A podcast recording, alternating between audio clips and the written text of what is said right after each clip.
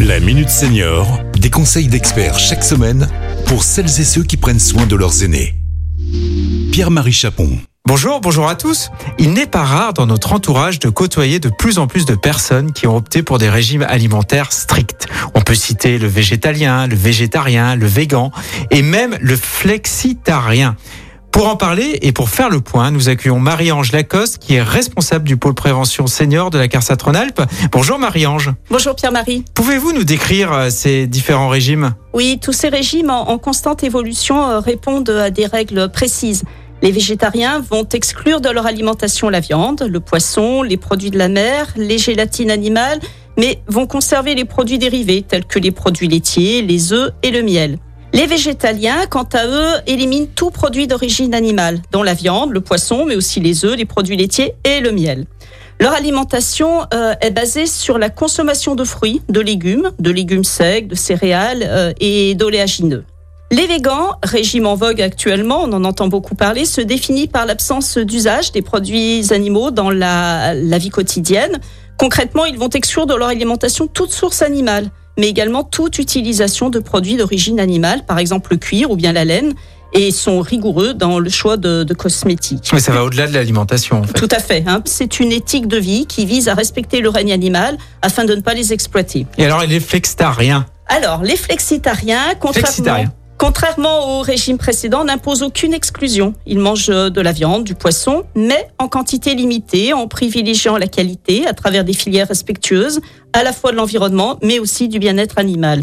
Ils vont augmenter leur portion de protéines végétales, tout ce qui est légumes, secs, féculents complets, et diminuer les protéines animales. Leur alimentation est très diversifiée, avec également des fruits et des légumes, souvent bio. Au final, on peut dire que le régime flexitarien, c'est un régime équilibré qui est très proche euh, des recommandations officielles. Alors, quelles raisons poussent, euh, nous poussent à adopter ces régimes? Les personnes les adoptent soit pour des raisons de santé, euh, parce qu'elles font des intolérances ou des allergies, soit pour répondre à une philosophie de, de vie, une éthique en lien avec la préservation de l'environnement et, et, du règne animal. Peut-on conseiller ces régimes à tous? Les personnes qui suivent ces régimes sont souvent très attentives à la qualité des produits consommés et connaissent les associations à privilégier pour compenser ou remplacer certains produits. Cependant, ça ne s'improvise pas.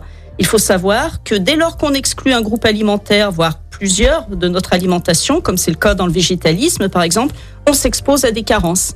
Et c'est notamment le cas chez les seniors. En suivant un régime végétarien strict, il y a un risque accru de carence en vitamine B12 par exemple, impliqués dans le fonctionnement euh, cognitif, en acides gras euh, oméga 3, en protéines, en calcium. Ce régime est donc à déconseiller pour certaines catégories de population avec des besoins spécifiques. C'est le cas pour les enfants et les seniors. Avant d'adopter un régime restrictif de type végétalien ou végan, euh, mon conseil ce serait plutôt d'échanger avec votre médecin ou un nutritionniste qui va évaluer avec vous les bénéfices-risques et ainsi vous pourrez bénéficier de conseils avisés et adaptés à votre situation.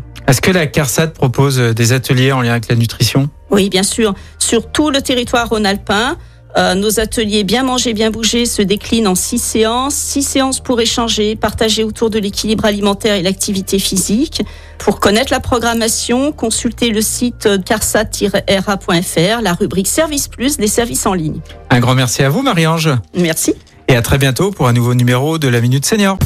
Cet épisode a été rendu possible grâce à la CARSAT Rhône-Alpes, Caisse d'assurance retraite et de la santé au travail, expert du bien vieillir.